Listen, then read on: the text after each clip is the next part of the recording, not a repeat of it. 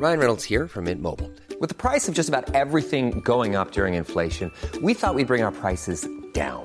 So to help us, we brought in a reverse auctioneer, which is apparently a thing. Mint Mobile unlimited premium wireless. Ready to get 30, 30, bit to get 30, bit to get 20, 20, 20, bit to get 20, 20, bit to get 15, 15, 15, 15 just 15 bucks a month. So, Give it a try at mintmobile.com slash switch. $45 upfront for three months plus taxes and fees. Promo for new customers for limited time. Unlimited more than 40 gigabytes per month. Slows. Full terms at mintmobile.com.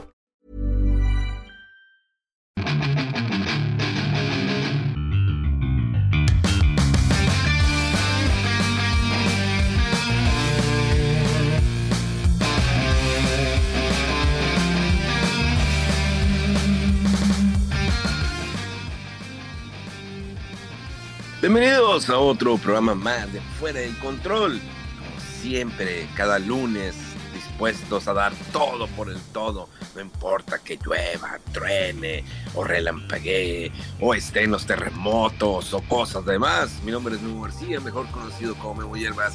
Y sí, aquí estamos de nueva cuenta. Pero esto sin lugar a dudas no sería posible sin este par de señorones que siempre están a la, causa, a la causa de fuera del control. Y tenemos de mi lado derecho al señor Rodolf. ¡Au!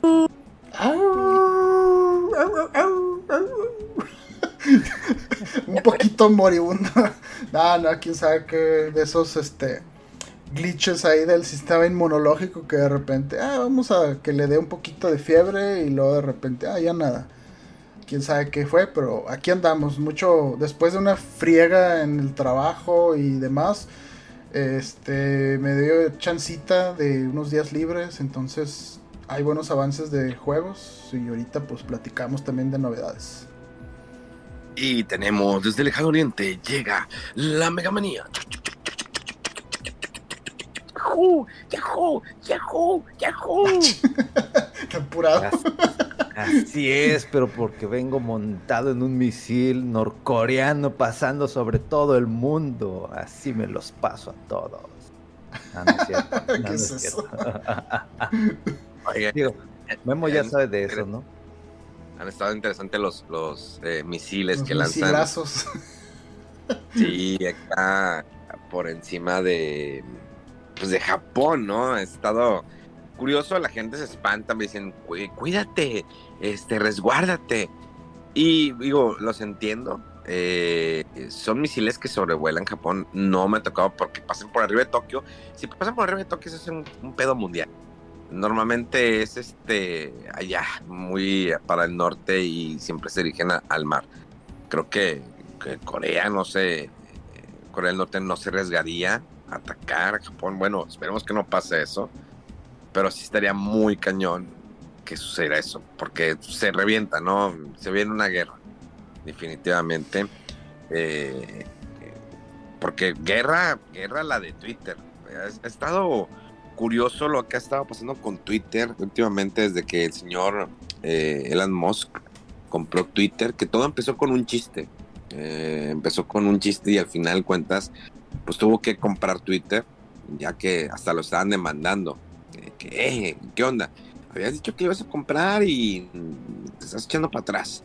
Y es que la compra fue que 44 mil millones de, dólares por el pajarito azul. Creo que sí, no recuerdo muy bien.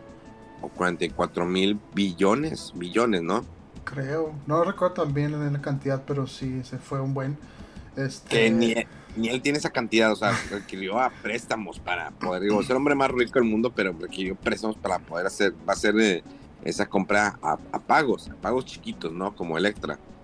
Eh, pero el, el- el- aquí el dilema ha sido desde que tomó las riendas el señor Musk de Twitter, que son los despidos masivos a nivel mundial. En México ya cerraron las oficinas. Si había oficinas de Twitter en México, pues ya marcharon. Eh, ahí tristemente en Estados Unidos también. eh, grandes despidos. Creo que la primera persona que despidió Musk fue eh, al CEO de Twitter y también creo que a toda la pues como que la mesa ejecutiva no recuerdo muy bien vámonos, afuera. Y, eh, y uno de los grandes dilemas que pues, ha causado es que ahora va a cobrar por la verificación. Eh, como saben, la verificación se da en las redes sociales, de la famosa palomita azul, que de hecho eh, la palomita azul empezó en Twitter, de hecho, eh, empezó, pero y se dio después en, Facebook, Instagram y, demás redes, que eso le da una veracidad a, la cuenta de que, ah, si es la persona, si es la figura pública, si es la compañía, la marca, lo que quieras. Eh, pero siempre ha sido de forma gratuita y que no, es, no era fácil antes conseguirla en Twitter. Eh, en Instagram también es difícil conseguirla, en Facebook conseguirla y en las demás redes. Incluso hasta OnlyFans tiene ¿no? su verificación, más que todo para aquella gente que sepa, bueno, a quién le estoy dando mi dinero. Eh, pero aquí en Twitter, pues la gente sí está molesta. Y entiendo de alguna manera, porque no es tanto el hecho que tú tengas que pagar 8 dólares, que al fin de cuentas son 8 dólares que se va a pagar, ya dijo, por la verificación, sino el hecho de que era un estatus aunque hago un paréntesis, eh, Musk dijo en sus declaraciones en Twitter, porque ha estado muy activo en Twitter, eh, que ya era como un ego, ¿no? Era un ego grande, era como un eh, patriarcado tener la verificación. Y no es tanto así, sino que es la seguridad, ¿no? Saber que esa persona sí es. Ahora cualquiera va a poner tener una verificación, hasta los que nadie se acuerda o que son nadie y no estoy hablando de, de, sino simplemente que eh, podrán a lo mejor suplantar una eh, a otra persona. Imagínate de que, ah, no, yo soy el verdadero eh, Rodowulf. Yo soy el verdadero Rodowulf. Y ahí va a poner una, una, foto de un lobo con lentes eh, arriba de un caballo. y va a decir pero aquí yo soy el verdadero Rodowulf. Ah, no, pues, pues verifícate págate los 8 dólares. Y le dice, ah, chinga, ¿por qué voy a tener que pagar los 8 dólares? Entonces, son cosas que va a pasar. Aparte también de la famosa guerra de los bots, que hemos decir, es que hay muchos bots en, en, en, Twitter. Entonces, es un dilema. Muchos no quieren pagar. Eh, yo sé que Mega Man va a pagar por sus. No va a pagar ni un solo quinto por esa verificación. Eh, o sea, Rodolfo, y yo también, definitivamente no pagaría 8 dólares mensuales por tener una palomita solo. Pues es que también son muchas cosas, o sea, como dices, eh, desde antes le echaba mierda a Twitter, le echaba mierda a Twitter y de repente, no, sí, ya los voy a comprar y no sé qué, y que, ok, pues quedó así en chiste, ¿no? Pero después como que sí hubo una aproximación de que, ok, los voy a comprar y luego resulta que no creo que bajaron las acciones por todo ese juego de que sí, que no, y bajaron las acciones de Twitter. Entonces después fue como, oye, por estar hablando, estar psiconeando, estás este, pues jugando, ¿no? Con mi, con la percepción de la compañía. Y pues entró eso de que tienes que comprarlo porque dijiste y había documentos o acuerdos ahí por medio, entonces lo tuvo que comprar. Este, más allá, pues, la verdad el señor es muy eh, pues pro Trump.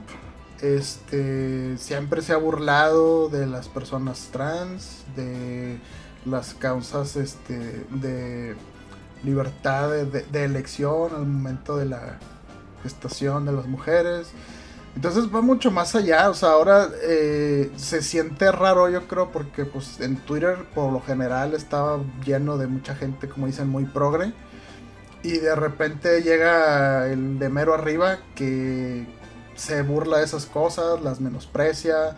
Este, y entonces ya se siente, comentaba yo con un, amigo, eh, yo siento como cuando Trump fue presidente de Estados Unidos, como que ya no te sientes tan bienvenido ahí, ¿no? Este, entonces, eh, pues sí, ¿no? Y luego ese como capitalismo excesivo de que Ahí, ahí es lo que se llamaba el Twitter Blue, creo, que tenía varias eh, mm, beneficios como editar los tweets, entre otras cosas. Eh, y ahora quería pasar este vato lo de la verificación ahí.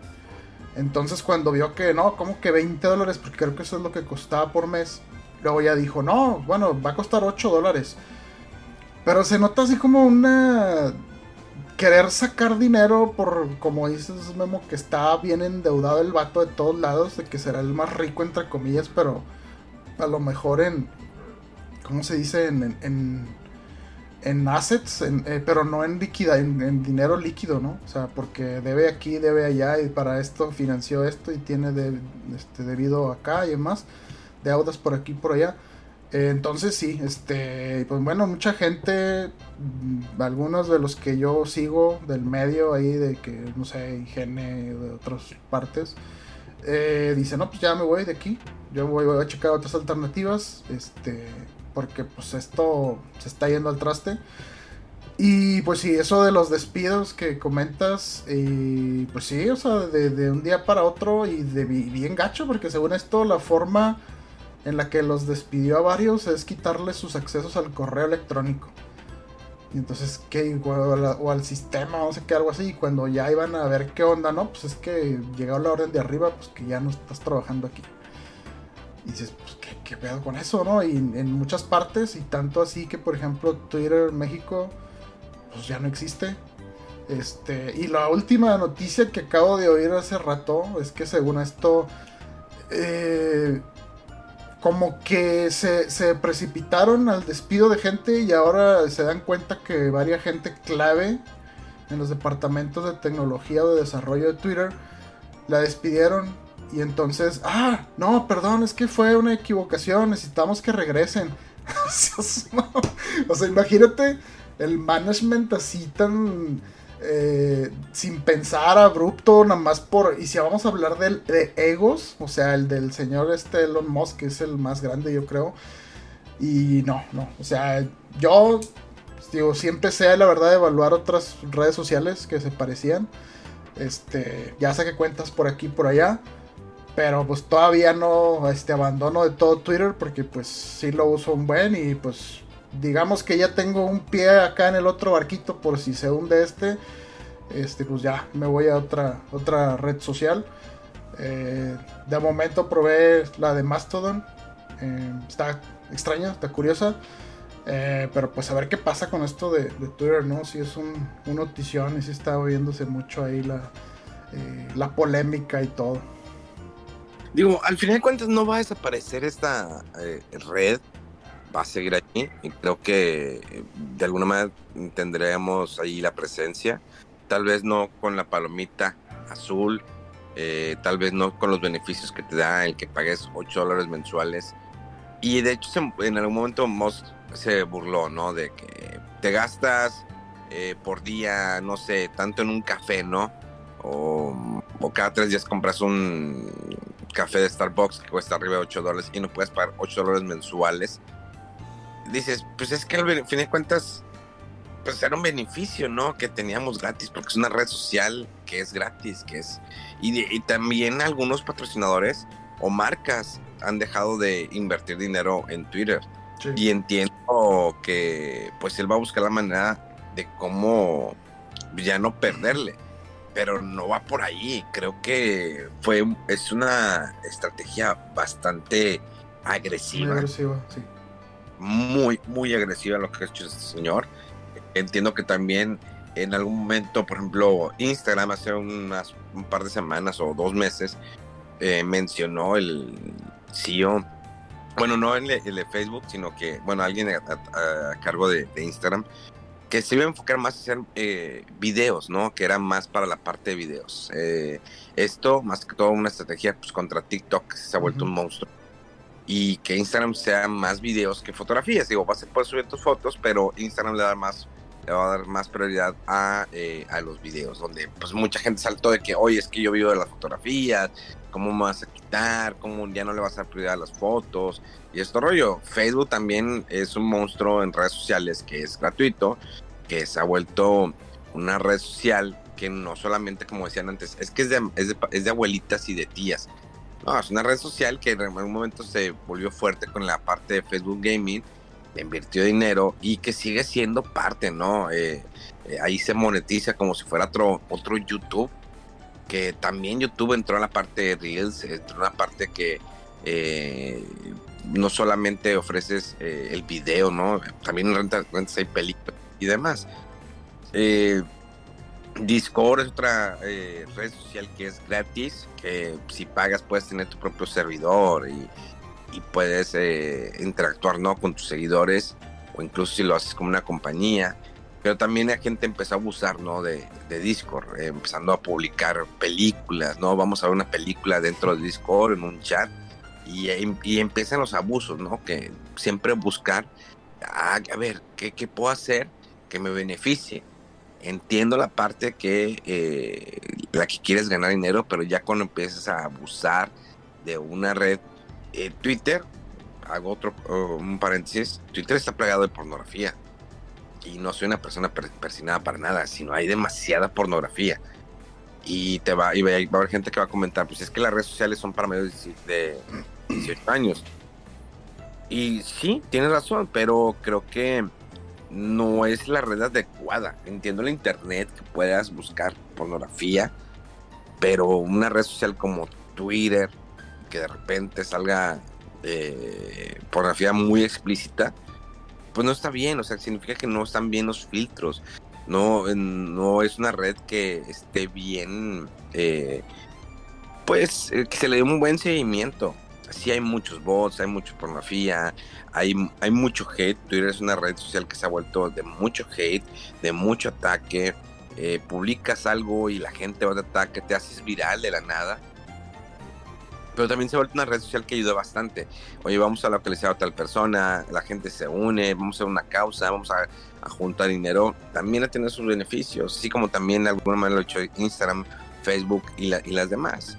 Eh, ¿Para dónde va Twitter? ¿Qué va, a pasar con Twitter? Creo que fue de las primeras redes sociales que brindaban la, oportunidad que te enteraras de, de lanzamientos, ¿no? Si lo vemos en la parte de gaming de lanzamientos, de un avance, de información sobre un juego.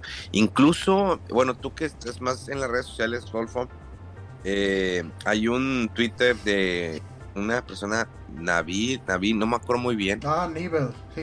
Nivel, que siempre compartía información, pero y que él ya, o sea, no cerró la cuenta de Twitter, sino simplemente, simplemente dijo, ya no voy a continuar. No tanto por lo que se está sucediendo Twitter, sino también lo mencionó sino también por el hecho de que nunca recibió un apoyo. O sea, dijo, no, pues es que eh, no recibí el suficiente apoyo en Patreon y creo que no lo hizo de mala manera. Es una persona que muy rápida y que estaba siempre allí al pendiente y decidió retirarse. No sé si viste su, su despedida. Sí, sí, vi el tweet por ahí, lo vi, este... Pues sí, más de que ya se iba a dejar de, dedicarse ahí al, al, periodismo, reporteo de noticias de videojuegos y pues que iba a hacer otra cosa. Y sí, pues así como dices, fue más o menos eso que, dice pues que no, no, subestimó el apoyo que iba a tener en, Patreon y pues ya no lo hizo redituable, ¿no? Este no mencionó lo, todo en la polémica acá con lo del Elon Musk, pero pues a lo mejor también algo tiene que ver, entonces fue así como que nada, esto ya no ya no ya no tiene mucho sentido y mucha gente del medio lo tenía como referente porque pues el vato reporteaba rápido noticias, ¿no? O sea, eh, tenía muchísimos seguidores eh, y, bueno, por alguna razón, este, a veces hasta antes te salía a lo mejor la noticia de él que la oficial, aunque siempre hacía referencia a, las noticias o al enlace oficial. Este, entonces, pues mucha gente lo seguía, ¿no? Porque era muy oportuno ahí con, las noticias del medio de videojuegos pero pues sí, decidió, decidió retirarse ya, porque no, no era redituable para él o no podía estar ya siguiendo con ese esfuerzo y cuando no obtenía pues nada a cambio, ¿no?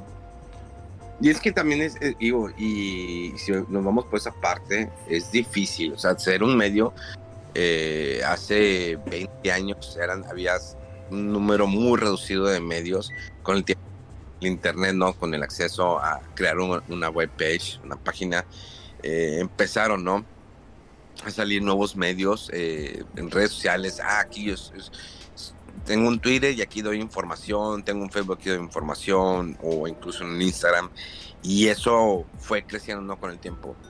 Y hay gente que entiende que no es fácil estar dentro del medio y que estés viviendo del medio. Hay personas que buscan que, es que, oye, ¿cómo consigo el juego? Eh, ¿Cómo le hago? Eh, hay personas que se esfuerzan por dar el mejor trabajo y aún así no ganan ni un solo peso por estar informando a través de sus redes sociales, a través de un sitio. Eh, hay personas que a veces no aprovechan la oportunidad. Hay una infinidad de medios. De me, los últimos años han crecido mucho de que aquí no conocí este medio. Achis, ¿quién es este? ¿Quién es el otro? Eh, porque también está la, parte que siempre no es un ataque directo, pero está la parte de los streamers o youtubers ¿sí? que se suben esa al voy a hacer el gameplay, voy a hacer el streaming del juego, aquí te informo de una manera muy diferente a lo que es el medio, sin hacerlos de menos para nada. Eh, pero no lo mismo que el streamer que está jugando cierto juego, pues te haga la, reseña si nada más le gusta ese tipo de juegos. O sea, si no, es que está bien chido, que no sé qué, pero a ver, ¿qué detrás? ¿El juego te lo mandaron? ¿Te lo dieron? No, sí me lo dieron. Y muchos se sienten a veces comprometidos por esa razón, ¿no? De que te dan el juego. Eh, fuera de que hay veces que hay dinero de por medio, de que, ah, te doy tanto, juega este jueguito, ¿no? Hazlo ahí un, un gameplay. Y te vas con la gente y dices, bueno, ¿a quién le hago caso? Al que siempre, que tiene millones de seguidores y que siempre lo sigo, él lo está jugando y dice que está bien chido, pero los medios eh, tradicionales dicen que el juego es malo. ¿Para dónde me voy? Al streamer que siempre lo, lo sigo o a los medios tradicionales. ¿Quién realmente da la, la calificación final? O sea, antes en la compra se basaba en una calificación de un juego. Y yo siempre he sido, en toda mi vida, en todas veces que he analizado juegos, no me gusta poner una calificación, a veces lo hago no solamente por irme al tren, pero es, te explico el juego, lo bueno que tiene y lo malo que tiene. Al final tú, es tu decisión si realmente quieres comprarlo. Eh, pero no me gusta a mí calificar a un, videojuego. Eh, pero antes sí te basas, ¿por qué? Porque no era tan fácil comprar un, juego. Dices, ay, bueno, sacó 70, eh, no, pues está bien. O sea, y te lo decía en yen, o sea, está bien, es good, pero tiene esto malo, ok y ya cuando veas un juego de tres o de dos, dices, no, pues ni para qué lo compro, ni para qué me molesta, a menos que me lo regalen o esté en descuento el juego. Y así ha sido durante muchos años, pero ha, ido cambiando también en, muchos aspectos. Porque también está, hay reseñadores que les gusta tanto esa franquicia que al momento que lo hacen tratan de hacerlo más bonito. Y dices, a ver, y, no hay como una, no hay una fórmula. Realmente no hay una fórmula a la hora de reseñar un juego eh, de qué es lo mejor que tienes que decir, o qué es lo bueno o malo que tienes que decir, o cómo lo tienes que decir. No hay una fórmula. Al final cada, cada medio califica de la mejor manera que quieran. Ahorita, por ejemplo, hace unos días se le empezaron a liberar las reseñas del, God of War. ¿sí? Eh, yo lancé mi reseña eh, el donde pues, es un juego que es muy bueno, eh, que me, sí hay muchas mejoras del, del juego pasado eh, y le está yendo muy bien en calificaciones. La, verdad está bastante bueno. O sea, si te amplía otro panorama, vale la pena la espera, eh, se cierra ya esa historia. Y luego, por ejemplo, está, nos vamos al otro lado, el de Mario Rabbits, el eh, Hope of Sparks, creo que sí se llama, ¿no? Sparks of Hope, sí. Sparks of Hope, muy bueno, que la verdad está mucho más interactivo que la primera, la primera versión que salió. Eh, pero la gente lo ve como, hay muchos que lo califican como RPG. Y pues ya, lo mandas a la fregada. no que lo mandes a la fregada, no es porque los RPGs son malos, sino simplemente que, no, es un RPG, no me interesa. No, a ver, es un juego estratégico, hay que saber practicar. Porque hay, hay gente que me dice, no me interesa ese tipo de juegos. Y la gente que lo sigue dice, ah, no, pues él dice que no le interesa, que no, que, que, que son aburridos, pues no lo voy a jugar. A ver, vaya, hay, que investigar un poquito más. Eh, muchas veces, eh, y es un caso que se repite siempre en mis redes sociales me preguntan, oye, ¿qué, ¿qué, consola me recomiendas? ¿El comprarme el Play 5 o el Xbox? Es que no te puedo recomendar una consola que te compres. Lo primero que te digo es, a ver, ¿qué te gusta? ¿Qué juegos te gustan? ¿Has investigado algo? No. Pero pues es que quiero comprarme una consola. No, no, no. Pero comprar una consola, pues no, no es tan, no es tan fácil, no son baratas. Digo, si te sobra la lana, pues cómpratela. Pero es como un carro, o sea, tú investigas qué carro quieres comprar, qué marca, qué es lo que tiene el carro. A ver, este tiene ese estándar o es automático, ¿qué me ofrece? Lo mismo son los, las consolas de videojuegos. Siempre digo, yo lo que más juego es Nintendo Switch. ¿Por qué? Porque me ofrece una gran variedad, porque me gusta el nostálgico, porque me gusta la marca Nintendo, pero sin embargo, pues tengo un Square Enix, tengo Capcom, tengo muy buenos juegos ahí que me gustan. O sea, ahorita que estoy jugando, no sé, el Nier Automata, que se ve increíble en Nintendo Switch, el, el Mario Rabbids también, eh, que se ve muy bien. Y vienen más juegos, el Tactics Ogre que ya está por salir, que híjole, Rodolfo. Pero bueno, todavía no les puedo decir nada. Eh, hay muchas cosas que tiene cada consola. Y no es fácil, digo, eh, o hay algunos que se preocupan de que es que si sale un nuevo PlayStation Pro, pues ¿para qué compro ahorita el 5? Le digo, puta, si te dijera que aquí en Japón ni siquiera hay PlayStation 5. En América lo consiguen más fácil, acá no hay. Acá entras una rifa para poder conseguir un Play 5. ya ves si sales en la rifa. Y si no sales, le sigues. No hay. ¿Crees que ahorita PlayStation va a sacar, va a sacar un Pro? Puede dejarle presentarlo, pero no hay para. No pueden ni siquiera tener, resurtir la versión original, pues menos para, para un Pro. Y el Xbox te ofrece pues dos consolas, una económica y una cara. Que, que tienen el Game Pass. Es lo único que puedo decirle. Ahí tiene el Game Pass. Porque ni el Halo me gustó. Y pues, ni se diga ni el del Gears. Eh, que pues ya es una franquicia que se va a empezar a olvidar al principio. Yo no que el Gears nuevo y el Gears Funko Pop y el Gears Tactics y el Gears esto y todo se acabó. Se acabó por servirse. Entonces eh, y como fuimos conectando no todas las cosas. Y quiero cerrar rápido porque me tengo que despedir lamentablemente. Cosas que tenemos que hacer por acá hace recientemente se estrenó una serie, no sé si la habían visto, que se llama Blockbuster en Netflix. No sé si habían visto el anuncio. Estoy viéndola un poquito, llevo dos capítulos. Eh, yo me emocioné, o sea, con el anuncio dije, mira, ah, pues es que tú estuviste ahí, cierto. Yo trabajé muchos años en Blockbuster eh, y dije, bueno, va a ser algo nostálgico que espero que lo sepan manejar bien. Cuando vi el primer avance dije, ah, a ver, siento que es de, ese tipo de comedias que están en un lugar y olvidan completamente lo que es el lugar y me enfoco en el chisme de los personajes. Y eh, dicho y hecho, la, la, serie es muy mala. La serie sí tiene un... Tiene los capítulos, cada capítulo tiene como un pequeño momento o a lo mucho dos momentos que se pueden como que dices, ah, ok, está bueno. Pero en sí la serie trata, eh, eh, tiene varios estereotipos muy raros. Eh, tienes el personaje que es estúpido, pero como que es inteligente, que es una morra. tocas la parte que tienes a, a un chico de la comunidad LGTB, que no tiene nada de malo, no tiene absolutamente nada de malo y luego tienes a una señora que tiene raíces latinas. Tienes a una mujer que su esposo la engañó y está ahí. Y tienes al manager que le gusta esa mujer. que Entonces, y todo se envuelve ahí, pero llega un momento en que se vuelve muy estúpida. O sea, realmente lo que está sucediendo lo que sucede con los personajes es muy estúpido y te olvidas del concepto de blockbuster. ¿Por qué? Digo, lo manejan como que es la última tienda del mundo de blockbuster. Y sí hablan de repente de algunas películas, pero es en la época moderna. Yo pensé que iban a decir, ah, bueno, ¿qué va a ser antes de? O sea, como que fueran meses antes de que, que empezara el declive. Pero pues ya aquí hablan de TikTok, hablan de Netflix, hablan de esto. Y los chistes a veces son, muy malos. Eh, te digo, vos se pasa la marca a tercer y cuarto plano.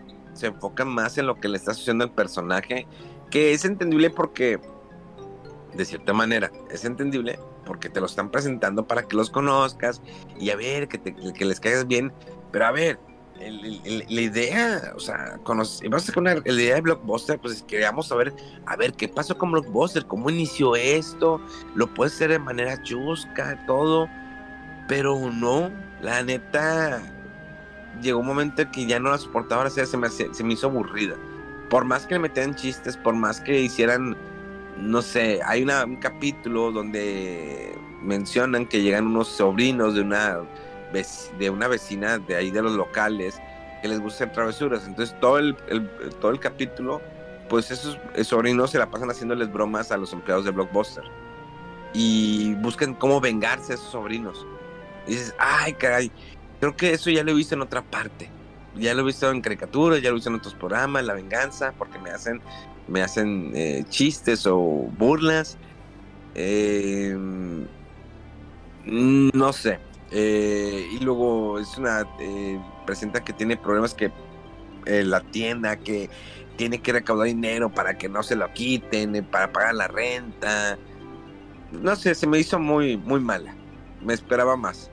La verdad me esperaba más de, esta película. Visualmente me gusta porque veo pues películas, ¿no? Ahí ves las películas, las cosas de blockbuster, informes, el recordar y todo eso. Pero a veces sí me cae muy tonta la película, la serie. ¿eh? Sí, este. Yo lo poquito que he visto, sí, como que de la premisa se me hacía que iba a estar mejor. Y el, primer capítulo, y así como que. Mmm, está rara. Y el segundo, ahí como que, eh, más o menos. Pero sí se está sintiendo como que está más chido en idea o en premisa que, que en la ejecución. Eh, y sí, cierto. yo también pensé que, iba a ser un poco más del día a día de, Blockbuster. Iba a estar a lo mejor situada en los principios de los 2000 o 2010 o no sé, cuando empezó todo eso. Y sí, o sea, es como si fuera de ahorita. O sea, que están hablando ya como es de TikTok y cosas. O sea, es como que un.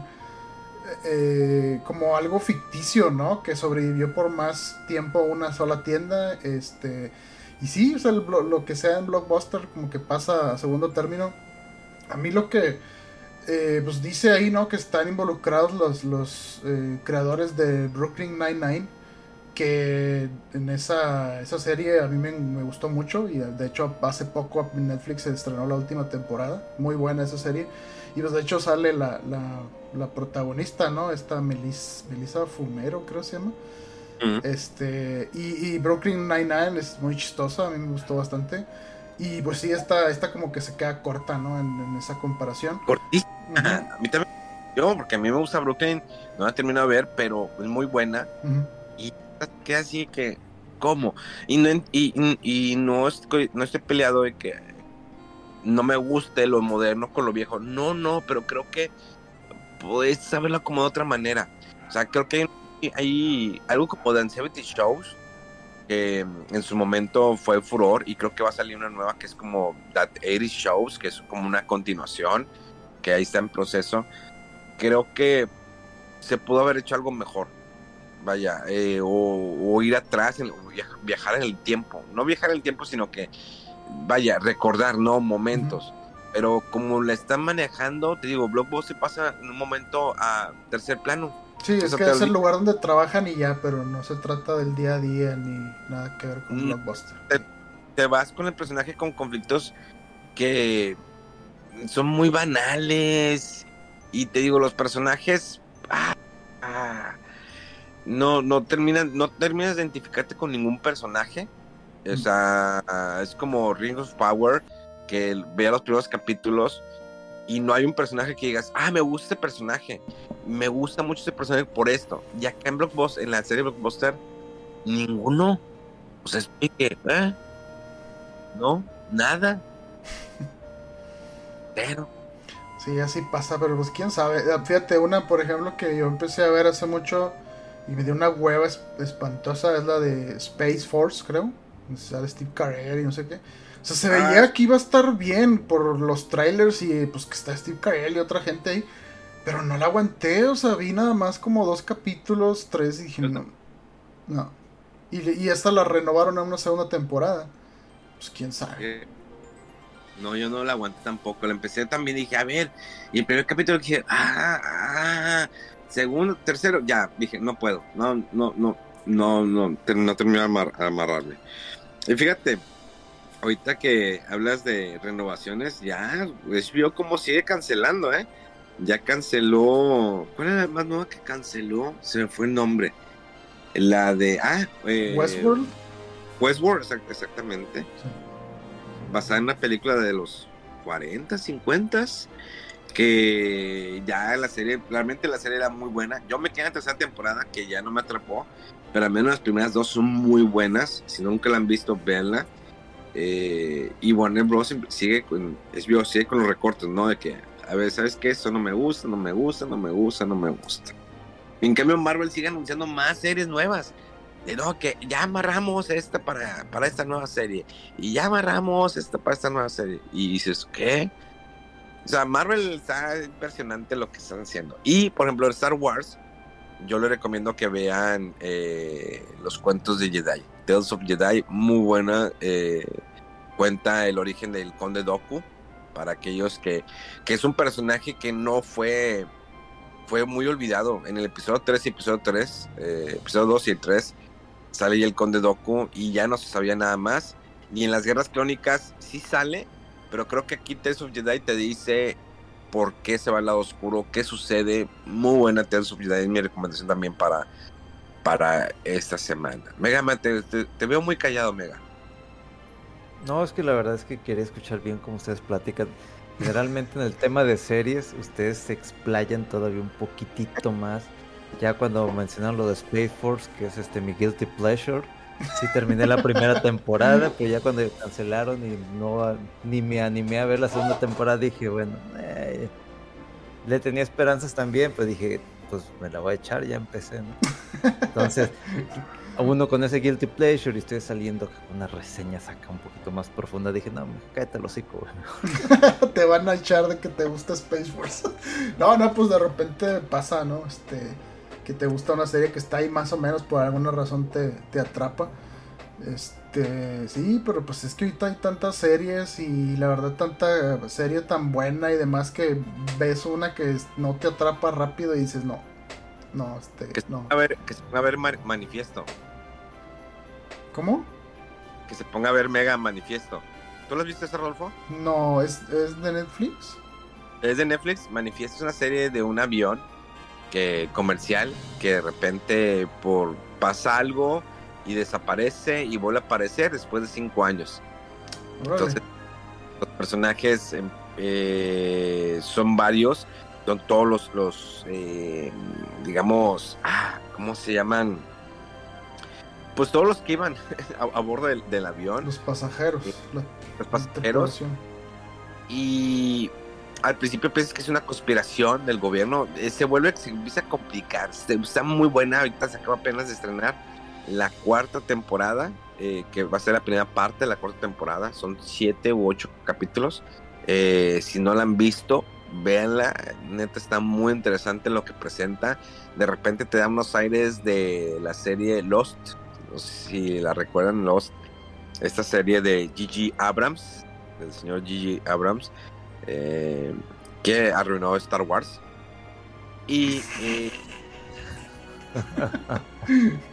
bueno, creo que le arruinó más el, director de. Ándale, es lo que te iba a decir, que le echan más al otro, al, rey este Johnson, ¿o cómo se llama? No, ese vato se arruinó. Entre los dos la arruinaron. O sea, Gigi una buena idea y al final los dos la, la regaron. Eh, pero no, si vean la manifiesto está muy buena, ah, está intrigante. Eh, y más ahorita que acaba de estrenar esta cuarta eh, temporada. Se vienen muchos estrenos de, series y películas. quiero ir a ver a Chazam, no he visto Chazam, perdón, la de. Sí, no, no, la de. Chazam? No, Black Adam. Black... No, sí, Black Adam. Y sí puedes decir Black. quiero ver la de Black Adam. Eh, eh, y pues ya si viene Wakanda. Sí, este fin de semana. Eh, ah, ya como que quiero verla después. No me interesa verla del día de su estreno. Eh, no tengo nada en contra de todos los latinos que salen de la película. no me gusta el personaje que hicieron de Namor. o sea, ese cambio tan radical. Yo sé que nunca se va a poder hacer una película basada 100% en los cómics, pero no me gusta ese cambio. Aparte que el actor es en sus redes sociales es muy de que el racismo, no, es que a los prietos y que los prietos y que los prietos y los prietos. Dude. No me representa. Sí.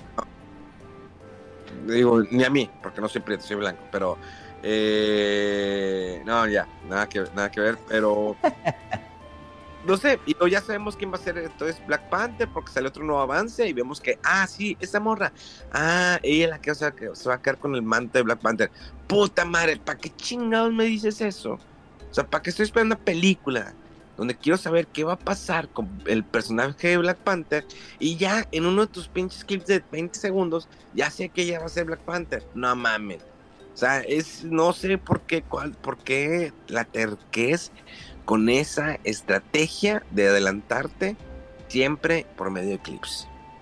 Me caga, Y, ojalá y no, porque si es, si ya es, es que lo hacen, ya lo hacen en todas las películas y sacan, fíjate, algo que me fastidia un chingo, pero un chingo que hace esto Marvel, es de que, ok, pues uno o dos trailers antes del estreno y ya, pero de repente clip de 30 segundos y otros clip de otros 30 segundos y otros clip de 30 o sea, y te van contando todo y así como que dices, güey, no hagas eso, o sea, arruinas. Los japoneses les encanta hacer eso con, con sus animes. Este, lo, hicieron, hacen un chingo con Dragon Ball y así como que dices, güey, ya me contaste todo, o sea, no, no dejaste nada de sorpresa. Y acá es lo mismo, empiezan con esos detalles. Que ojalá sea otro, otro personaje este, pero si ya llegas al cine, pues es como tú dices, ah, wow, no, pues está chida la película, pero por lo chido ya me lo diste en un trailer. Sí. Pero así es, señores. Pero bueno, los dejo. Espero que pasen un excelente domingo por allá. Acá ya es lunes, casi mediodía. Eh, Dios me los bendiga. Cuídate mucho, Rolfo, que ya no te dé pulmonía. Eh, de pulmonía de noche, ¿no? Esa calentura que de repente te da cuando llega la semana. desbaratuje. Pero bueno, señores, los escucho pronto y nos vemos. Sobres. Sale, nos vemos, Memo. Bye. Ah.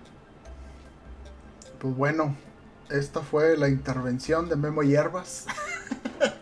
El amo y este, señor de Japón. Sí, porque. Pero estoy escuchando culeros. Sí, ahí se ve que está, sí, Estás, estamos presentes. Claro, se nota que sigues ahí. ¿No crees que no estamos al pendiente del Discord? Ahorita empieza el podcast, bueno, en un rato. No te...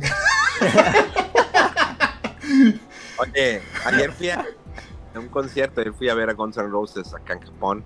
La neta no, no espera así la gran cosa, pero duró tres horas el concierto. se aventó tres horas, no manches, cerran muy buenas rolas. O sea, obviamente no tiene la misma voz este Axel Rose. Eh, el, concierto empezó a las 3 de la tarde con un grupo que se llama la eh, eh, Bandmates, que te lo recomiendo, mega, está mucho, es unas morras vestidas de, de mates.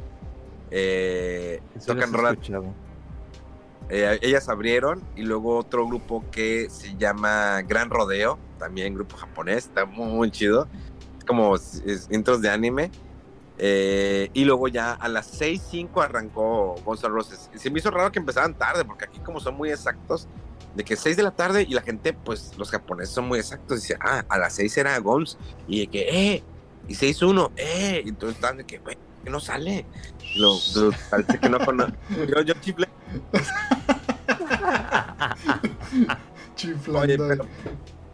salen y no, qué gran espectáculo se aventaron. Eh, los japoneses, eh, así, yo creo que 95% eran japoneses y los demás éramos extranjeros. Pero qué gran show, los japoneses estaban muy contentos, cerraron al final muy bien como unas rolas. Eh, y luego vi que va a venir esta semana Abril Lavigne eh, aquí en Constitución de Japón. Y el próximo año viene, tal vez ustedes no los conozcan, pero yo soy muy fan, viene Bad Religion, Sum 41, Simple Plan y, My Chemical Romance. Ya lo vi con la patineta este cabrón. Ah, huevo que sí. Ya, Hello, que fellas. Bad Religion. Con la patineta. Es que yo lo vi con la patineta. hago énfasis, hago énfasis. No soy fan de los demás grupos, sino que soy fan de Bad Religion, que es un grupo ponqueto de los finales de los 70, principios de los 80 y que todavía siguen tocando y que tiene muy buenas rolas. De hecho, hay un, Ah. les, y les recomiendo un álbum de Navidad de Bad Religion. que tienen. Ahí está en Spotify. Pero, pues dije, son 41 todavía. Ya los demás, Simple Plan, Chemical, ya son muy, eh, muy fresones. Esos son muy fresones. Pero Bad Religion. Y se me hace raro que eh, Blink 182, que tiene gira todo el próximo año por todo el mundo, no venga a Japón. Y Bad Religion sí venga. Está, está, está raro. Pero bueno, hasta aquí mi reporte. Ya me voy. Ahora sí. Sobres. Sale, nos vemos, estés bien. Abrazos. Abrazos. Eso ya no, eso ya no, porque si no. Porque como no se va, no voy a. No, sí, maldita sea, la 4. No, ya. No, Sí, no política, no Porque política. sigue lo. Este, bueno, pues con eso de que la semana pasada eh, nos tuvimos este, una ausencia, eh, pues se juntaron ahí un buen de, de- de noticias o reportes ahí rápidos. Este, entonces, pues si quieres los aviento así rápido, Mega, si hay algo que quieras comentar, me dices. Eh, anunciaron por ahí que iban a sacar eh, para el próximo año la versión de actual generación de Fallout 4 se me llamó la atención la noticia porque dices, pues como que ya estaba un poquito olvidado el juego, ¿no? Este, y bueno, sí fue bueno y tuvo buenas ventas y todo, pero como que creo que no tuvo el mismo impacto que Fallout 3 o Skyrim. Pero pues está bien que, que- que vayan a sacar una versión este, para aprovechar las consolas actuales. Eh, hablando de eh, versiones nuevas, va a haber un remake de Witcher 1 eh, que va a ser en Unreal Engine 5. Y pues bueno, este juego, el Witcher 1, eh, pues hasta ahorita estaba nada más en PC. Yo lo empecé a jugar un poquito. dije, pues quiero ver cómo, qué onda. Y- y tiene cosas muy novedosas, pero otras sí se sienten bastante arcaicas. Este, y, bueno, el hecho de que sea en PC, pues usaba mucho el mouse y todo. Entonces, sí, como que no era un juego muy amigable, yo creo, para eh, tener un port así como tal a consolas. Y pues bueno, el hecho de que vayan a hacer un, un remake de este juego, pues no sé, llama la atención porque no tuvo el mismo impacto que el 2 y sobre todo el 3, que fueron muy, muy queridos y muy bueno, buen reseñados. Muy bien reseñados, perdón. Este, y bueno, yo creo que es una buena oportunidad para, para ver los orígenes acá de, del Witcher. Eh, otra noticia que llamó la atención es que el juego de Callisto Protocol, que está por salir en unas 3-4 semanas, eh, está cancelado su lanzamiento indefinidamente en Japón por problemas con el rating. Eh, hay un detalle con el rating en Japón de que digamos que ningún juego se puede vender si no tiene un rating por esta asociación que es cero se llama se- son las siglas no recuerdo qué significa este pero por el nivel Ryan Reynolds here from Mint Mobile. With the price of just about everything going up during inflation, we thought we'd bring our prices down. So to help us, we brought in a reverse auctioneer, which is apparently a thing. Mint Mobile unlimited premium wireless. Ready to get 30, 30, bit to get 30, bit to get 20, 20, 20, bit to get 20, 20, bit to get 15, 15, 15, 15 just 15 bucks a month. So, Give it a try at mintmobile.com slash switch. $45 upfront for three months plus taxes and fees. Promo rate for new customers for limited time. Unlimited more than 40 gigabytes per month. Slows. Full terms at mintmobile.com.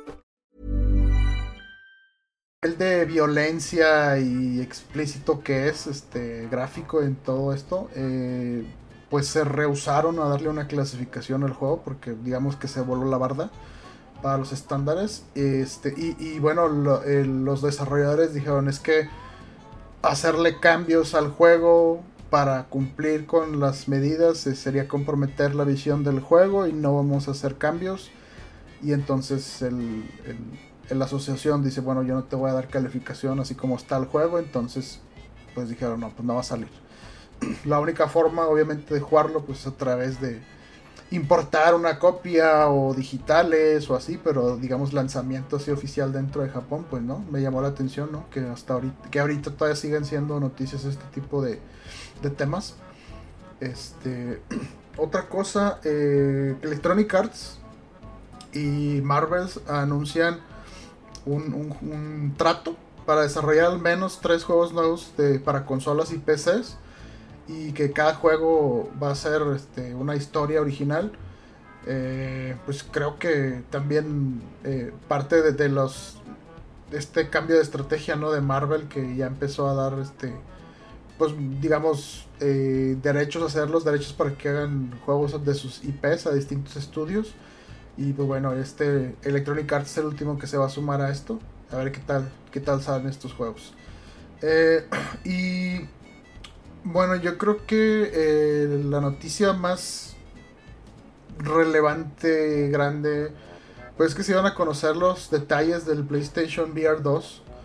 Eh, va a salir el próximo 22 de febrero del próximo año y las preórdenes van a empezar el 15 de noviembre.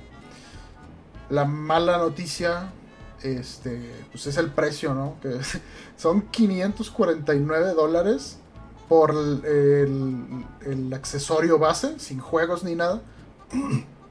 Y va a haber un paquete por 599 que va a venir con el eh, que se llama eh, Call of the Mountain, que es parte de la serie de Horizon. Y pues bueno, no sé, este se me hace muy pasadito que, que cueste incluso más que, la consola. Eh, no sé si, si, si, el anterior tuvo éxito así limitado porque no lo adoptaron mucha gente y eh, el PlayStation VR 1. Ahora con este que va a costar mucho más que la, que la consola, eh, pues se me hace muy muy este muy, muy arriesgado, ¿no? lanzar un producto a este a este precio. Pero pues no sé, a lo mejor es parte que Sony quiere pues plantar ahí la bandera, ¿no? De que mira, yo llegué primero a todo esto de VR, pero no sé, este yo no o sea, lo que llegué a jugar del PlayStation VR se me hacía como que, ah, mira, está bonito para unos 20 minutos o así. O sea, no, lo veo todavía como algo así muy, muy divertido, muy bueno. Eh, la aplicación que todo mundo jura y perjura que es la fregonería es este el episodio de, Half-Life, Alex creo que se llama. Que está para PC nada más. O en el, en el, Quest, Quest 2 creo que se llama y ese es el que dicen todos, no, es que este es el juego que debería de estar en todos los demás este, sistemas de VR, porque en realidad este juego te vende toda la experiencia VR. Pero pues todavía no hay, no he tenido la oportunidad de probarlo. Y aún así, pues por un juego, ¿verdad? se me hace como que demasiada la inversión. No sé qué opinan, Mega. Fíjate, ahorita estaba viendo el, las unidades vendidas ¿no? a nivel mundial. De febrero de 2017 a enero de 2020 estamos hablando de 5 millones de unidades vendidas. O sea, en comparación a ventas de consolas, no sé, el Play 4. Como 110, ¿no? Ciento algo así. Sí, o sea, es menos del, del 5%, creo, menos del 6%. Sí, es, muy, muy, poco. Entonces, eh, las ventas iniciales en febrero eh, estaban casi al millón de unidades. O sea que fue una adopción relativamente rápida, yo creo por los más entusiastas, los más fans, ¿no? Pero luego ya no creció mucho. Como el concepto de los early adopters, que son los primeritos, que de que ahora sí. Entonces yo creo que a lo mejor tienen planeado igual vender esa misma cantidad de unidades como arranque. Y ya dependiendo de la demanda, pero es que también este es muy poquito el crecimiento que, que fue teniendo, ¿no? Sí. O sea, en febrero de 2017.9. Para diciembre de ese mismo año llegó a 2 millones. Y luego para agosto de 2018, 3 millones. O sea, lento el, el, crecimiento.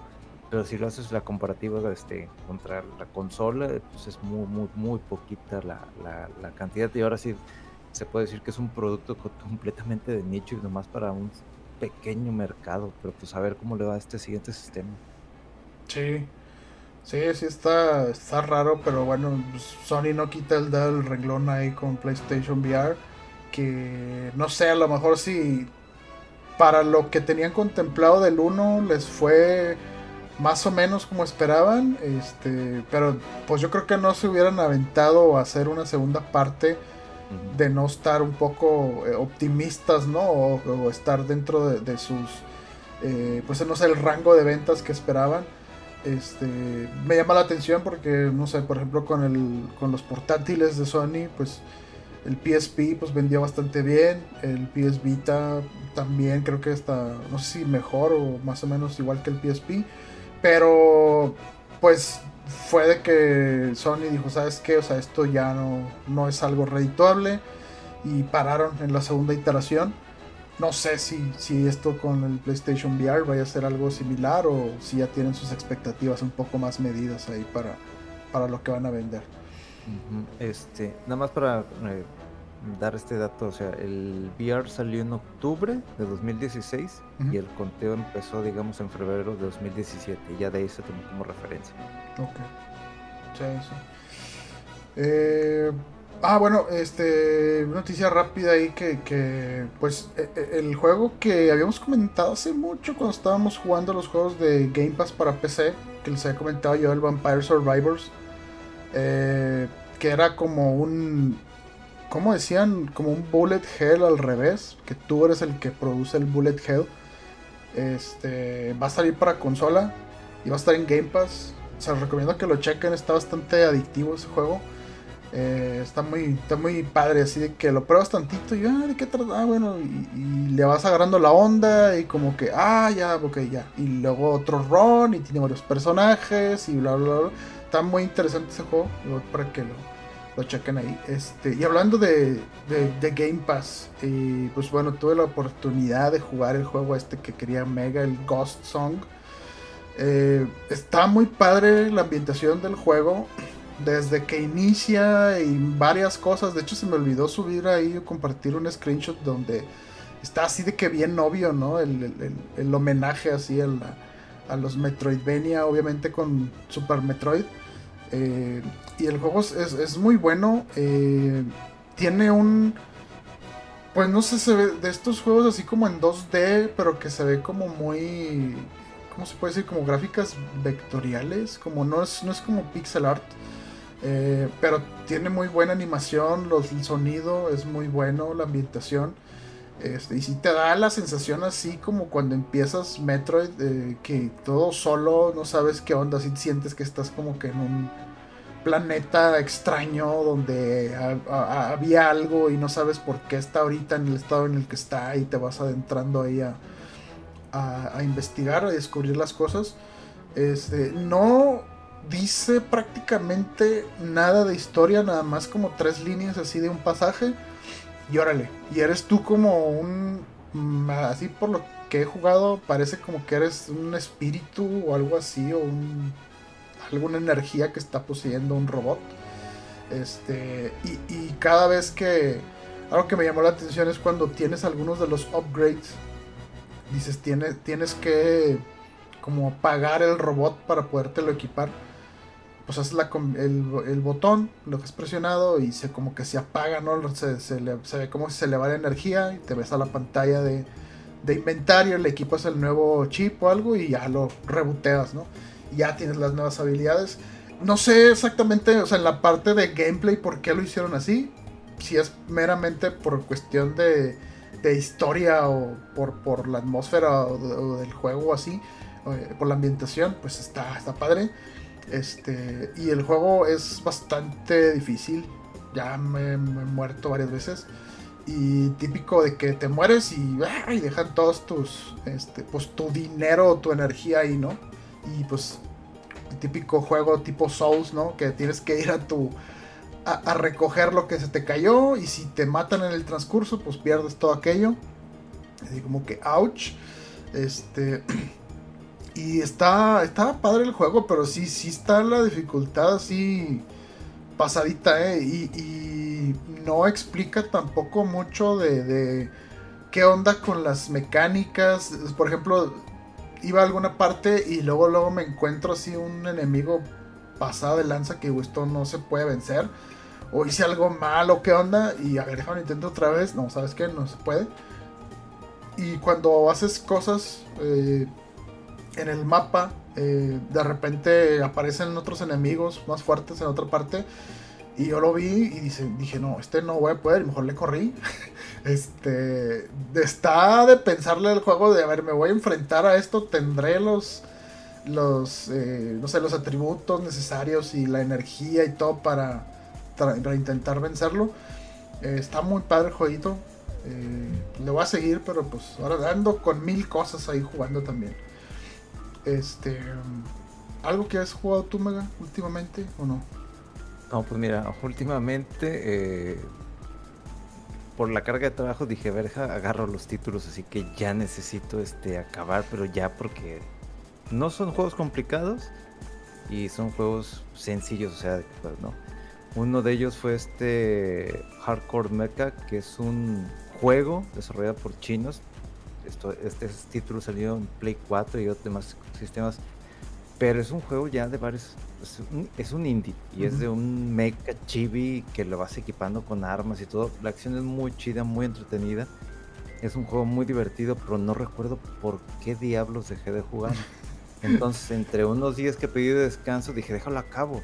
Y el juego está muy entretenido y está padre. Lo jugué en la dificultad pues, normal, que, sería lo, complicado. No es un título difícil, tiene un replay, está muy bonito el diseño, creo que ahorita lo pueden encontrar, no sé si físico, yo lo compré y lo pedí físico cuando salió, pero en Asia, y fue por medio de Play Asia, entonces no he visto si ahorita puedo comprar cosas de que jugar con tal mecha, etcétera, pero es muy muy divertido el juego y porque te obliga a usar muchos botones de que muévete y si te disparan pon defensa. Es un rayo que no se puede este, bloquear con el escudo, pues esquívalo con dash. Es un juego muy dinámico, muy divertido, muy entretenido. Y el otro juego que estuve eh, ya, que estoy en la escena final, es el Super Robot Wars T, que es donde salen una combinación de diversos mechas, de diversos animes, que es un universo, una mezcla extraña con eh, personajes originales, con Gundam, con este, las guerreras mágicas, que es la primera vez que habían salido, este, Gunbuster, entonces ya estoy en la última escena, salieron un chingo de robots, entonces como que dije, no, esto voy a tomar como unas dos o tres horas de estar jugando, de mover y hacer la estrategia y tú muévete y tú cura y la nave tú avanza. Y eso es lo que más que pude jugar. Y ahorita, pues obviamente pues tengo que darle mantenimiento al carro. Entonces hay muchos juegos que digo, ya ahorita el buen Rodo va a hablar un poquito de uno de ellos, que, es que tuvo ahí su polémica, pero eso no le impidió que vendiera muy bien. Pero no he podido, o sea, tengo ese de Ghost Song pendiente. Estoy todavía pendiente con el Moon Scars, que es otro juego que también está gratis ahí en Xbox y también está para otras consolas. Este, seguía revisando en mi Nintendo Switch a ver si ya lo de Front Mission, no sale ni madres, no, o sea, ¿para qué anuncias algo que no ha salido todavía? Pero ahora finales de noviembre, ¿no? ¿Que salía? Sí, pero no he visto nada en la tienda de Nintendo Switch, así como que, güey, ¿qué onda? ¿Solamente va a salir para ciertos mercados o qué? Porque tengo entendido que era a nivel global. Este, ahorita pues estaba jugando Shin Megami Tensei, que es otro de los juegos pendientes que también me quedé atorado ahorita, me estaba leveleando porque hay un jefe que no simplemente así muy güey, al segundo turno y me tronaba y dije, güey, no, ya vamos a empezar otra vez. y pues ahí tengo varios, varios juegos, pero estoy pensando en ya empezar a jugar el Bayonetta 1 con la edición esa que había salido con Vanquish en Play 4. Para después buscar el 2. A lo mejor buscarlo en Nintendo Switch. Y ya este acoplarme, estar a la par de, de, este título que el buen Rodo ya estuvo jugando y se ve que anda como loca, haciendo giros y todo eso. Entonces, le cedo la palabra al señor para que nos hable de ese juego primero. Sí, pues sí, este Bayonetta 3 desde que fue el fin de semana pasado, creo que salió, el viernes. Y sí, este, pues yo muy fan del, del, Bayonetta desde el primero en Xbox.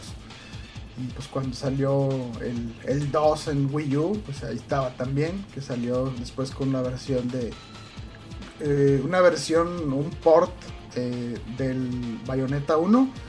Y pues curiosamente tenía ahí unos eh, trajes de Peach y de Star Fox y no sé qué, o sea, parte de, la, de lo absurdo y, bonito de, esta serie, ¿no? Y bueno, el Bayonetta 3 la verdad es que es una pasada, o sea, si, si, en el primero dices está bien ridículo, está bien absurdo, mucha acción, bien neurótico, o sea, el 2 lo sube más y ves este el 3 y dices, no, no, no es posible, o sea, se vuelan la barda cada vez más y más. Eh, secuencias bien locas de este, de, ataques, de finishers, de voces, de, secuencias de escape y cambios en el, en el, juego. De repente tiene secciones de stealth, algunas secciones como de juego de pelea, así como tipo este peleas entre kaijus. Y dices, ¿qué es esto? O sea, está, está loco el juego, pero muy divertido, muy padre.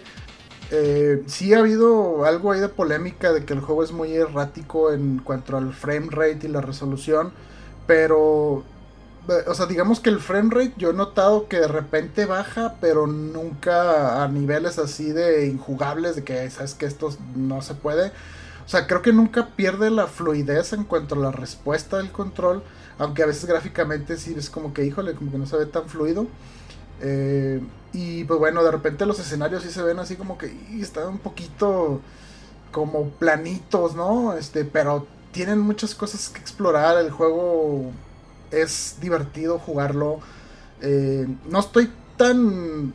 Hasta ahorita no estoy tan. tan eh, ¿Cómo se dice? Tan enamorado del tema principal de pelea como lo fue del 1 o el 2. Pero está padre, está bonito.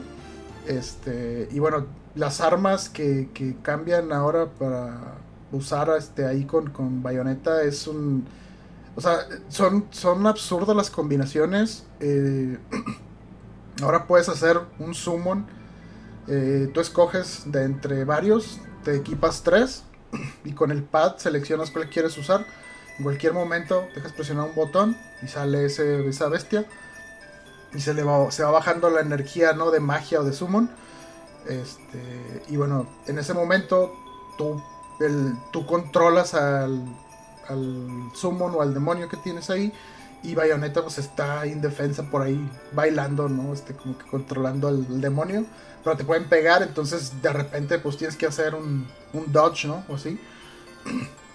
Este, hay varios personajes también. Eh, bueno, ya creo que está más que obvio, no sé, que el juego trata de multiversos, de que, eh, bueno, ok, un poquito choteado, pero pues está padre eh, por todo lo ridículo de que, imagínate, varias interpretaciones de Bayonetta en distintos universos, entonces eh, unos diseños bien pasados de ahora tipo oriental, ahora tipo este Lolita, ahora tipo no sé, o sea, no, es un es un es una, un espectáculo así visual, ¿no? El juego muy bueno, la verdad este recomendadísimo el juego para quienes gusten de los juegos de, acción.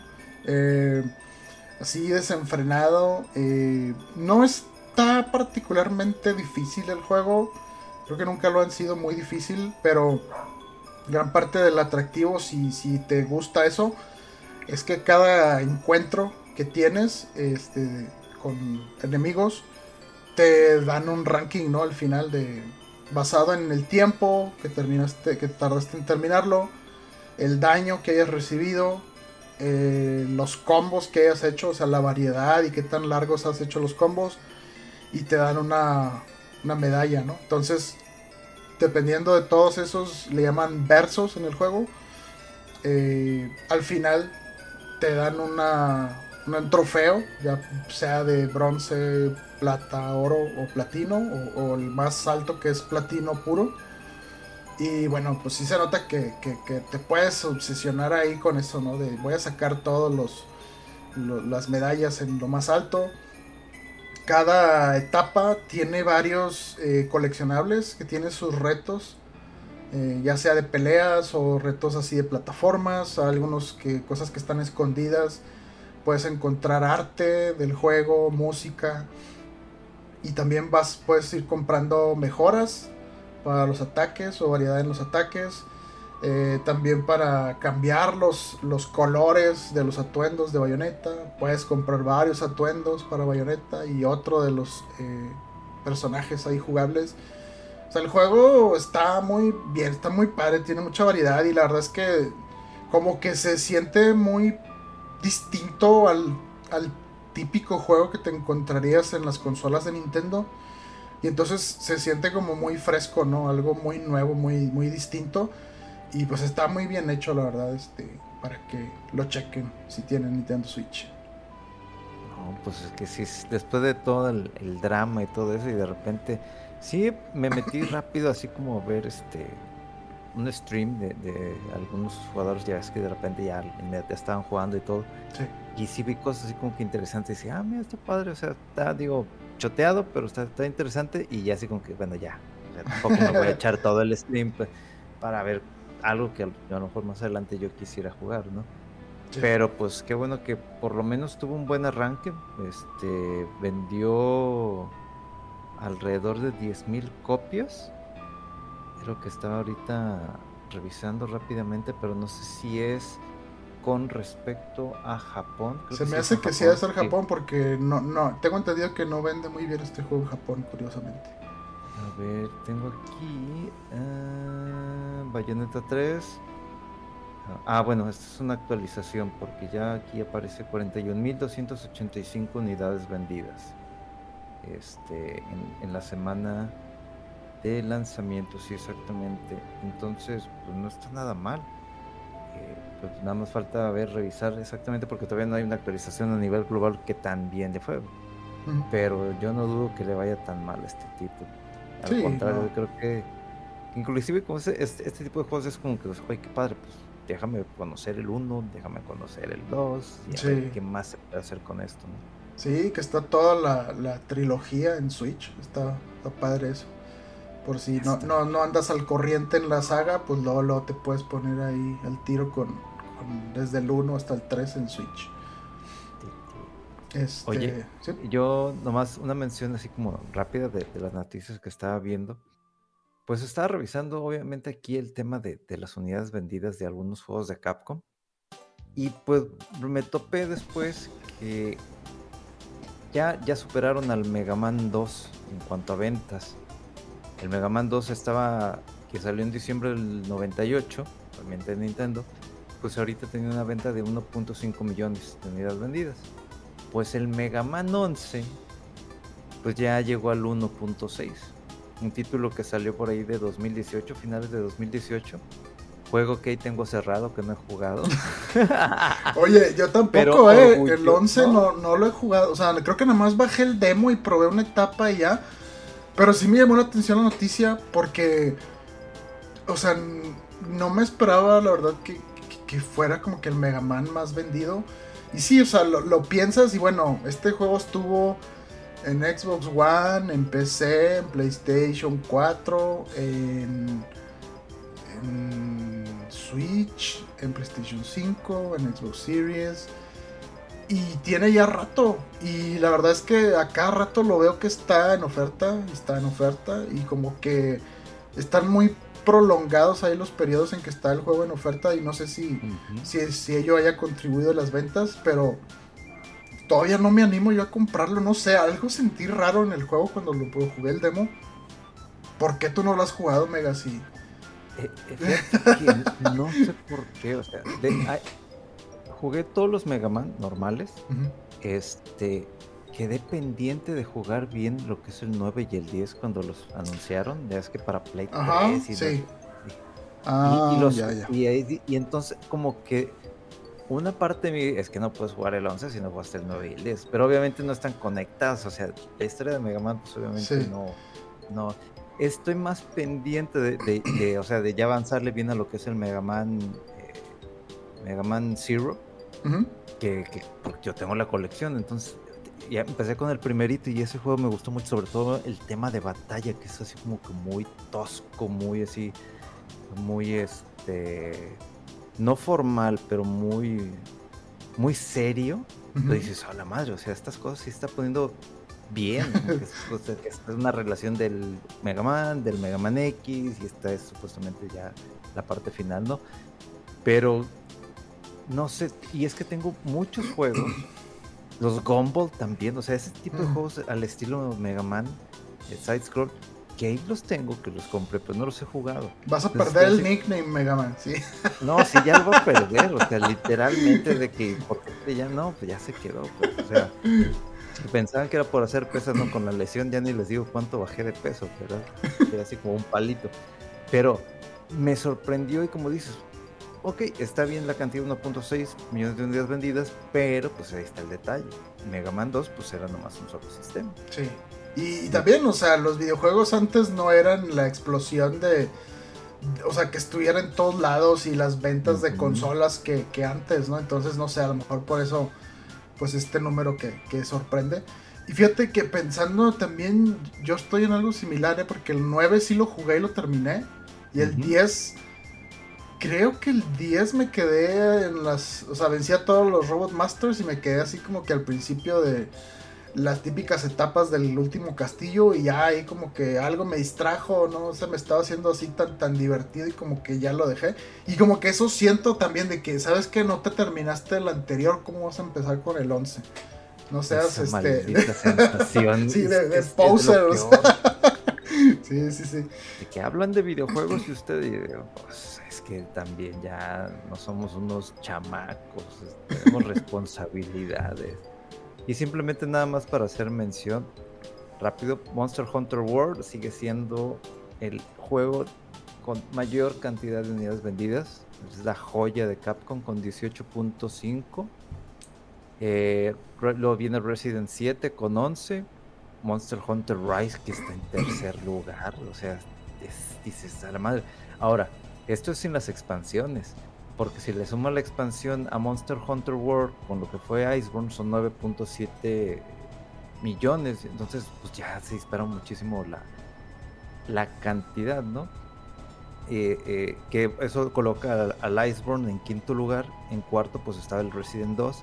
Y pues simplemente nomás para hacer enojar a Memo, recordarle que Resident Evil 5 vendió 8.5 millones de unidades y el Resident Evil 6 8.5 millones de unidades. El primero, el 5, lanzado en, marzo de 2019 y el 6 el octubre de 2012. ¿no?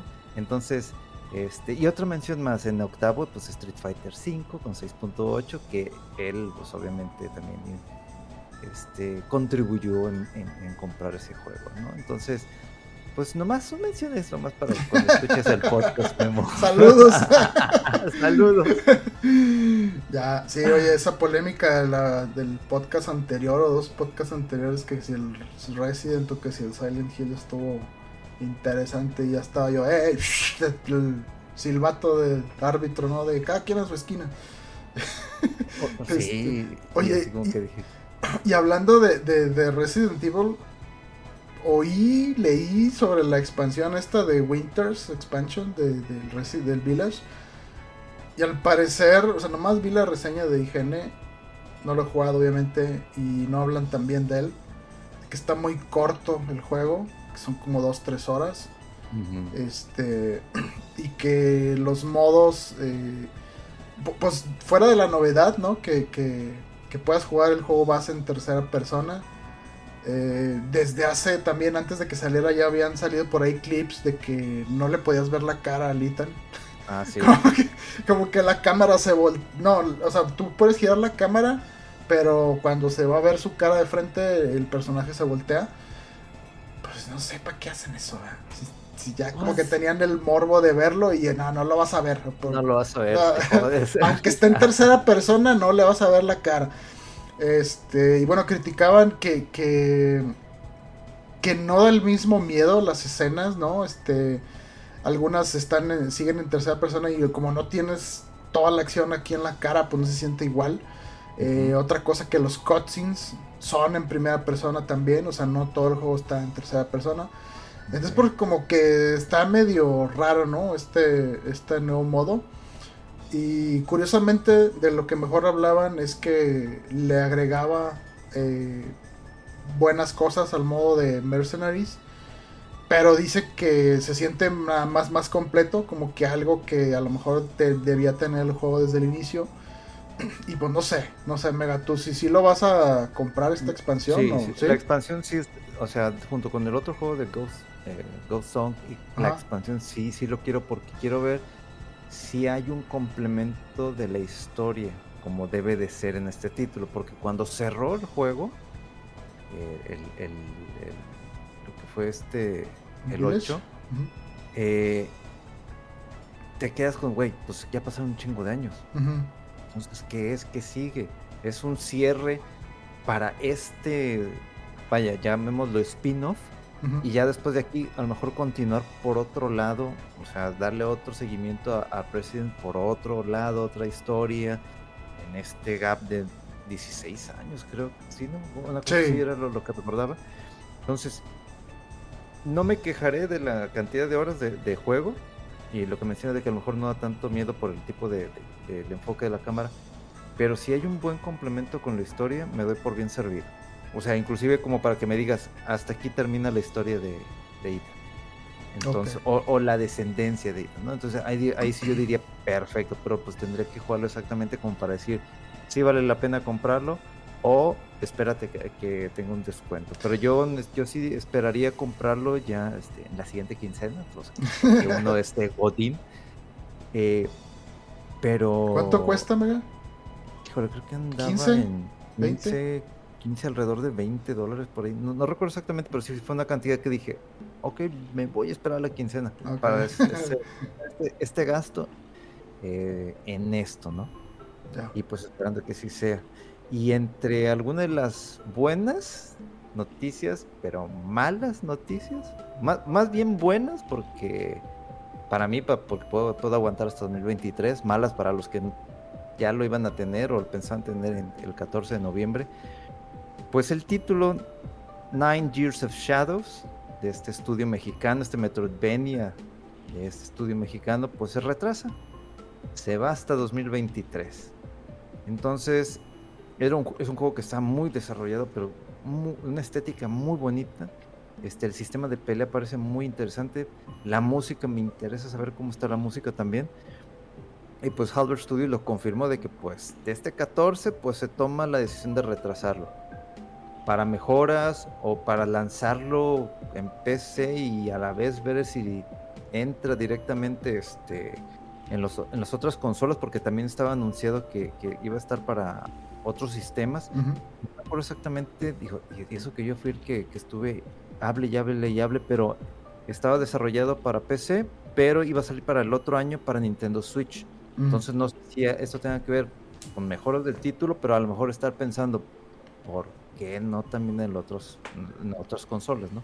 Yeah. Entonces, sí son malas noticias para quienes ya tenían pensado el 14 de noviembre de que perfecto, ya lo voy a comprar malas noticias para ustedes, buenas noticias para mí, porque se me hace que si hay una edición física de este juego, a comprar. Entonces me, da chance para. me da chance para ahorrar. Sí.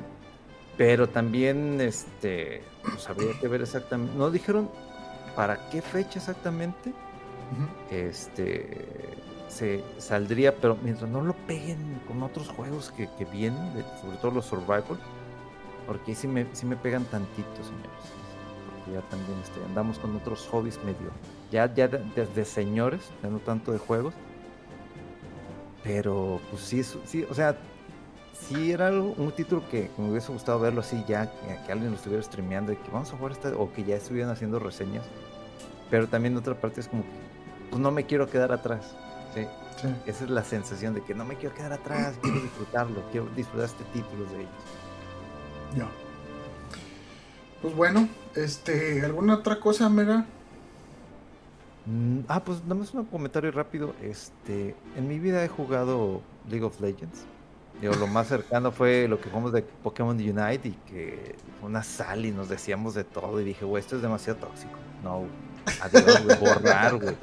Hasta yo me sobresaltaba y Memo también. Que pinche Vega se va por arriba, no se va por abajo, etcétera, ¿no? Pues me puse a ver las finales. Yo, mi hermano es el que juega League of Legends y ha jugado 10 años esa madre. Y me, me andaba explicando, me estaba yo perdiendo horrible. O sea, no lo único que entendí exactamente es. Medio me explicó las, las, la, la, la, metodología para calificar y todo lo que pasó en México en este año. Y el drama de este tema, de este equipo de XR, creo que era. Los, do, los dos equipos eran coreanos. Ya con eso dije, güey, ya. Los coreanos dominan esta madre, no sé hace cuánto tiempo. Y el otro equipo era el T1, que era el que venía más fuerte y que había uno que se llama Faker. O sea, ya tienen ahí sus historias y dramas. Total, vi el, desma el desmadre empezó a partir de las 4 de la tarde. Es un... O sea, de lo que me había platicado mi hermano es que el evento de China fue más espectacular. O sea, la, apertura, la inauguración increíble, me lo mostró el video, obviamente el veo lo que hizo Estados Unidos y decía, está padre el de Estados Unidos, pero no le llega a lo, a lo que hicieron los chinos.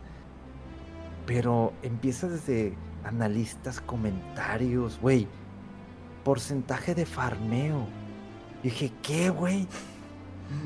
Porcentaje de farmeo que influye no sé qué. Y dije, güey, ¿qué pedo con eso? O sea, unos, o sea, si yo decía, bueno, pues los porcentajes en el americano, en el fútbol americano, es que así les encantan a, los gringos. De repente veo que hacen un análisis de cada personaje, de, cada jugador, y que con porcentajes, y que si apoyo, y que no sé qué, y que si ellos banean primero, y que cuál es el personaje más baneado, por lo que. Un análisis que dije, güey, yo me dedico, o sea, en el trabajo a hacer análisis. Y de repente veo estas madres, estos porcentajes, estos números y digo, a la madre, o sea, esto está más allá. Pero lo que me impresiona es que, digo, yo hablo mucho en cuanto a eventos pues, de, videojuegos, o sea, los juegos de pelea. Capcom Cup, Evo, este, CEO, este, y otros diversos torneos a, nivel global y son entretenidos. Pero veo esto y esto es un show, esto es un, el Super Bowl de los videojuegos. es impresionante la cantidad. No recuerdo si en el canal de League of Legends se llegó al millón, pero de lo último que había visto era como llegaban a los 895 mil viewers. Pero si los mezclas con otros este, jugadores profesionales que estaban retransmitiendo, superó no sé cuántos millones de viewers. Yo me quedé que es increíble. Eh, al, principio yo sí estaba perdidísimo, no sabía ni qué era lo que estaba viendo. Ya cuando mi hermano empezó a explicar los detalles, ah, ok, ok, ah, ok, eh, le robaron el, el, dragón, que no sé qué, que que si matas al dragón te aumenta tu poder, no sé qué, bla, bla, bla. ¿Qué hace cada personaje? ¿Qué habilidad hace? ¿Qué hace un cooldown? Que cuando te matas estás como que 50 segundos en espera a ver del, del reset para que vuelvas a espanearte. Total, esa madre terminó como a medianoche, yo creo. O sea, yo dije, güey, ¿por qué aguante esto? Yo creo que fue más que nada por la experiencia, porque para ver el equipo fuerte contra el equipo La Oveja Negra, porque era el equipo que nadie daba nada.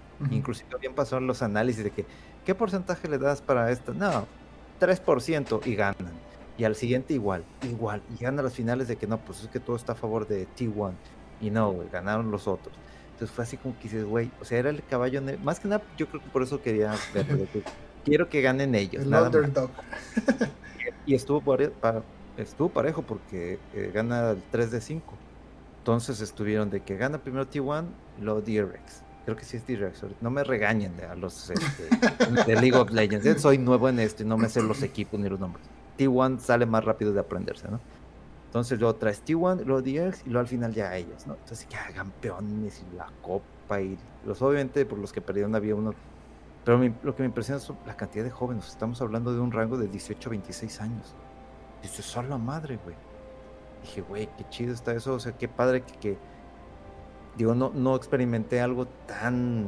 A lo mejor si, si lo hubiesen hecho para juegos de pelea lo disfruto más, ¿no? Porque es un poquito más dinámico, son más jugadores, son más personajes, este, otros participantes, pero esto es completamente en equipo. Y dije, qué chido, estuvo cansado, no lo vuelvo a hacer.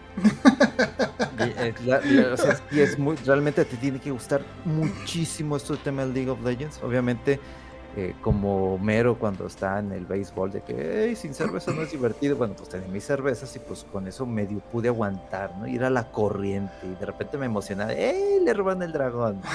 y, ya, y ya, o sea, hasta ahí pudo. Pero fue una experiencia interesante. No sé si lo vuelvo a hacer. Son muchísimas horas. Una cosa son las finales de Evo, pero son diferentes juegos. Este es un solo juego. Y fue larguísimo, pero fue interesante y fue gratificante saber que los videojuegos, pues, de lo que jugábamos, o sea, hablando de la época en Nintendo, ahorita es como ya es otro medio de entretenimiento que, aunque la comunidad sea muy tóxica de League of Legends, mucho más que la de juegos de pelea, por la cantidad de jugadores obviamente, y por lo que emana, por eso nunca voy a agarrar League of Legends, porque veo que saca lo peor de mí. a la hora de hablar con compañeros, me da gusto ver cómo la gente ya voltea de manera diferente al tema de los videojuegos de competencia, pero es que, por, o sea, yo nomás veo cómo están moviendo los dedos. O sea, la concentración, las mecánicas, las estrategias, cómo se comunican, cómo hay entrenadores, cómo analizan el hecho de que es que tú te equivocaste aquí. Porque cuando termina un, juego, se van atrás de escenario, ven la repetición y analizan todo. Es que te equivocaste aquí, porque entonces para la siguiente hay que banearle estos personajes esperando que hagan esto para que luego tú hagas esto, ¿no? Entonces, mi hermano de repente, ok, ya vi cómo mejor, ok, va a ganar este equipo porque así quedó el balance de sus personajes y ganaba. Y luego dijo lo mismo, o sea, así como él dijo, va a ganar este, va a ganar este, así quedó el, resultado final, ¿no? Mi hermano quería que ganara T1, pero es increíble que sí se tenga que hacer así. Y ya después mi hermano me dice, pues que ya entiendo tú cuando me quieres hablar de frame data para los juegos de pelea de que más esto, menos esto, se queda neutral, este, el, shimmy, el miri, este, los básicos, o sea, ya, ya entiendo tu forma de pensar en los juegos de pelea y pues ya, ya entiendo un poquito mejor su forma de pensar en los juegos de, más que nada de lo que es League of Legends, ¿no? Una experiencia interesante, pero como lo digo, difícilmente lo vaya a volver a repetir. no, pues qué chido, y pues hablo bien del del juego y del evento sobre todo, ¿no? De que para no ser un fan así de, League of Legends que te ha atrapado, este, pues quiere decir que está bien logrado, ¿no? Y que está, están interesantes ahí los partidos.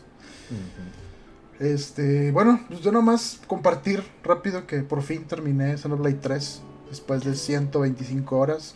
Oh, la, este, la última etapa, o, así típico, la secuencia de jefes finales y cutscenes y todo, me llevó más de una hora y tanto estuvo de que ya tenía un compromiso y se me ocurrió, no, pues yo creo que sí lo acabo ahorita. Y seguía y seguía, y yo, ya acábate, y seguía y seguía cutscenes y otra etapa y otra etapa, de etapa de, digo, fase del, del jefe, ¿no?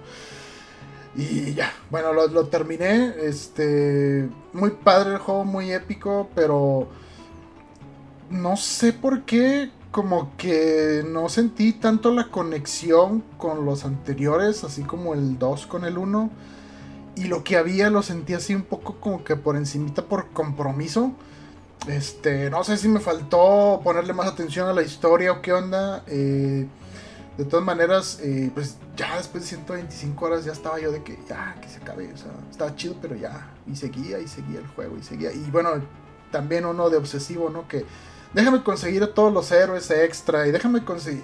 Y me ponía de repente a explorar los mapas, nomás porque sí y todo, pero ya después de tanto tiempo fue así como que mm, yo creo que ya, ya me voy a ir este derecho. Creo que sí conseguía todos los héroes, este. Eh, ¿cómo se dice? Opcionales, este, al menos los que están en el juego base. Y pues una buena parte, creo que llegué como al nivel 68 o algo así de los personajes. Este, y pues bueno, está, está padre el juego, está muy bueno, demasiado épico el juego. Eh, la música es buena, pero como que prefiero más la del 1 y 2. Este, Está muy bien el jueguito, muy, muy épico. Esta saga también que está nada más para, para Nintendo y de nuevo la trilogía está disponible para Nintendo Switch. Y pues está, está muy chido el juego si quieren esos juegos eh, RPGs largos y que eh, tenga una buena relación contenido-dinero, pues este juego tiene mucho, ¿no? Este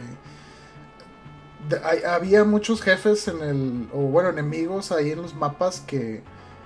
Este vato es nivel 80, este es nivel 90. Y, o sea, ahí está por si te quieres aventar todo el reto, ¿no? De hacer el grinding y de. Este, vencerlo. Y, pues tiene.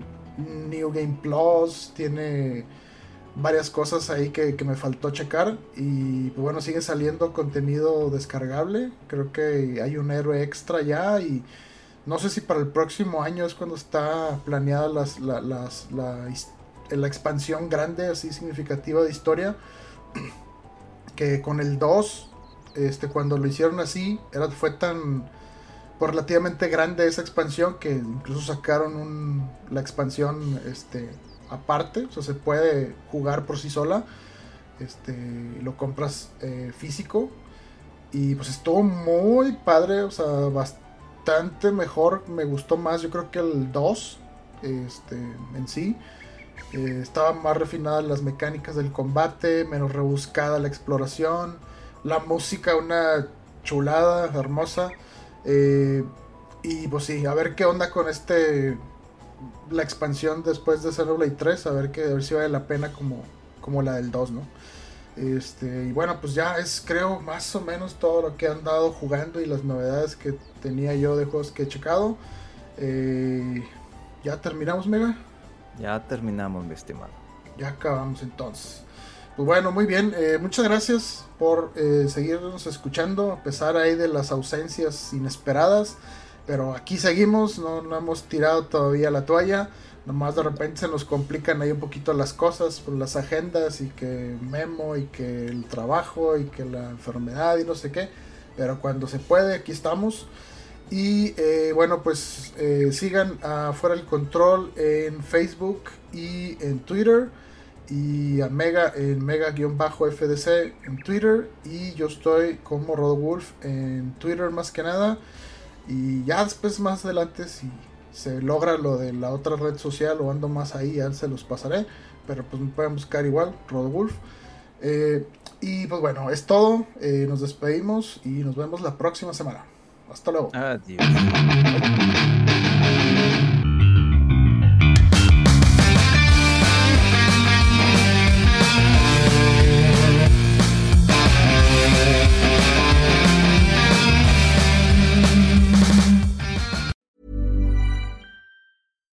Hi, I'm Daniel, founder of Pretty Litter. Cats and cat owners deserve better than any old fashioned litter. That's why I teamed up with scientists and veterinarians to create Pretty Litter. Its innovative crystal formula has superior odor control and weighs up to 80% less than clay litter. Pretty Litter even monitors health by changing colors to help detect early signs of potential illness. It's the world's smartest kitty litter. Go to prettylitter.com and use code ACAST for 20% off your first order and a free cat toy. Terms and conditions apply. See site for details.